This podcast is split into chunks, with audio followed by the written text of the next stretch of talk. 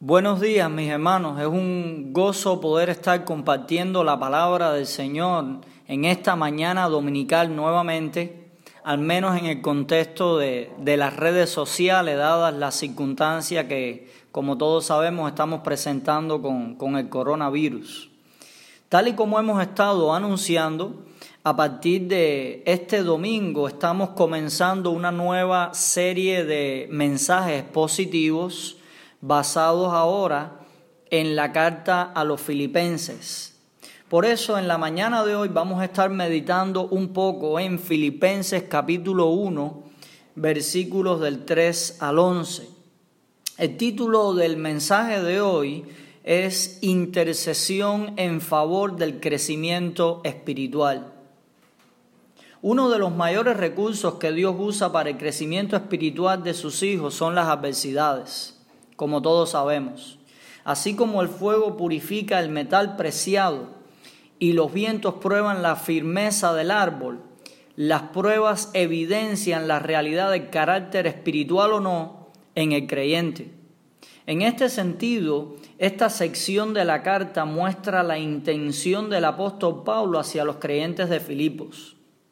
Si bien este escrito en general pone de manifiesto el crecimiento espiritual en los creyentes por la expresión del gozo de Dios en cualquier circunstancia. En esta parte introductoria el texto enseña como verdad central que debemos interceder en favor del crecimiento espiritual de los creyentes a pesar de lo que estén viviendo. Creo que esta verdad es sumamente importante en la época que vivimos, ya que estamos llamados a enfocarnos en nuestro crecimiento espiritual a pesar de la realidad actual.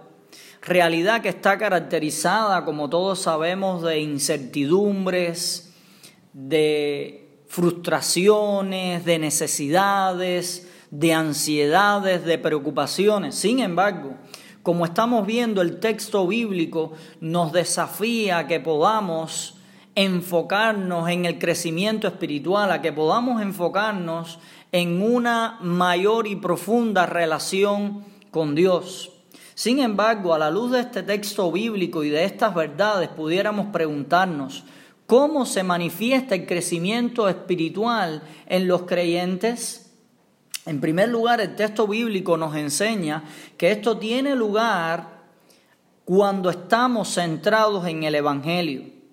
De hecho, el propio apóstol Pablo en los versículos 5 y 6 resalta, por vuestra comunión en el Evangelio desde el primer día hasta ahora, estando persuadido de esto, el que en vosotros comenzó la buena obra, la perfeccionará hasta el día de Jesucristo. Sin duda el crecimiento espiritual tiene lugar a partir de experimentar la buena noticia de salvación en Jesucristo en nuestras vidas y a medida que permanecemos en el Señor. El apóstol Pablo tenía la convicción del obrar transformador del Señor en la vida de los creyentes. Por eso es de suma importancia que nosotros continuemos enfocados en el Evangelio, continuemos enfocados en el acontecimiento de Cristo, lo que Cristo vino a hacer por nosotros, lo que hizo y cómo espera que vivamos para Él. En segundo lugar, la palabra de Dios nos responde, nos reafirma que también el crecimiento espiritual se va manifestando en nuestras vidas a medida que estamos conectados los unos con los otros. De hecho, en esta próxima sección de, de esta parte de la escritura que estamos meditando del capítulo 1 de Filipenses, el escritor muestra el sentido profundo que tiene hacia los creyentes filipenses y cómo estaban conectados unos con otros. Ciertamente, mis hermanos, debemos considerar cómo Dios ha concebido a la familia de la fe la iglesia para fomentar un mutuo crecimiento espiritual. En la medida de lo posible, dada la circunstancia obviamente que, vivimos hoy en día, incluso lo difícil de, de podernos reunir en el sentido de estar congregados masivamente, debemos ver cómo podemos seguirnos conectando unos con otros las mismas experiencias de mensajes, grupos de WhatsApp, alguna visita puntual con los cuidados debidos. De una forma u otra, mis hermanos, debemos ver cómo podemos seguir conectados, cómo podemos animarnos, fortalecernos en la fe en estos tiempos difíciles que vivimos.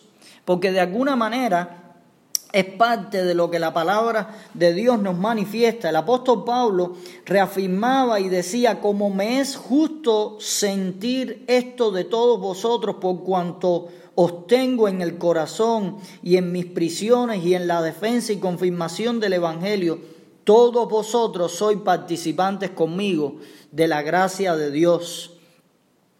Yo creo que es un ejemplo, a pesar de la distancia, a pesar de todas las circunstancias, mis hermanos, que como pueblo de Dios podamos disfrutar y podamos seguir experimentando la comunión en el Espíritu, la comunión en la palabra de Dios y de alguna forma la comunión de los unos a los otros, según sea posible.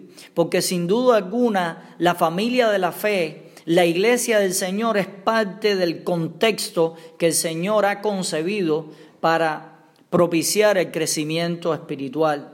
Y en último lugar, mis hermanos, también el apóstol Pablo nos enseña que el crecimiento espiritual en los creyentes se manifiesta cuando cultivamos la madurez espiritual, cuando nos enfocamos en poder seguir creciendo en el Señor.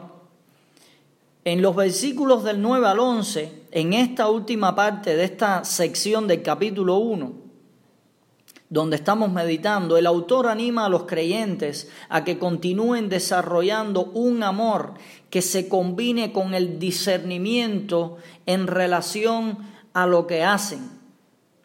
Este es un amor que pone de manifiesto la presencia de Dios pero que a su vez actúa en conformidad con la voluntad del Señor. El apóstol Pablo pedía en oración y decía que vuestro amor abunde aún más y más en ciencia y en todo conocimiento para que aprobéis lo mejor.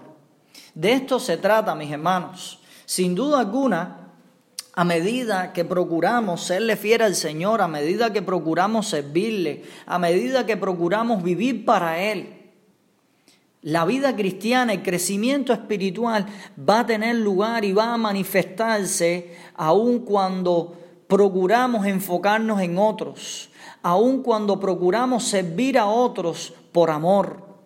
De hecho, como bien es sabido, las escrituras nos muestran que el amor no solo es el vínculo perfecto, el amor también es la evidencia de que Cristo está en nosotros.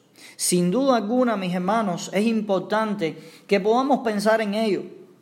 Es importante que podamos procurar enfocarnos en la dimensión práctica de la vida cristiana, de lo que implica pensar en otros, de lo que implica ayudar a otros y cuánto más necesario en la época en la que estamos viviendo. Así que mis hermanos, es, es mi deseo que el Señor permita que podamos seguir aprovechando aún estos tiempos tan complejos que vivimos para cultivar nuestra relación con Dios y el crecimiento espiritual. Dios sigue interesado en conformar nuestras vidas según la imagen de su Hijo, aún en medio de las situaciones que vivimos. Verdaderamente, eh, así como es el anhelo del apóstol Pablo y de la palabra del Señor, quiera Dios, mis hermanos, que nosotros podamos seguirnos afirmando en la fe, podamos seguir enfocados en el Señor, podamos de una forma u otra ser un testimonio del Señor en este mundo que nos rodea. Que el Señor nos bendiga aún en esta semana que está por comenzar donde quiera que estemos.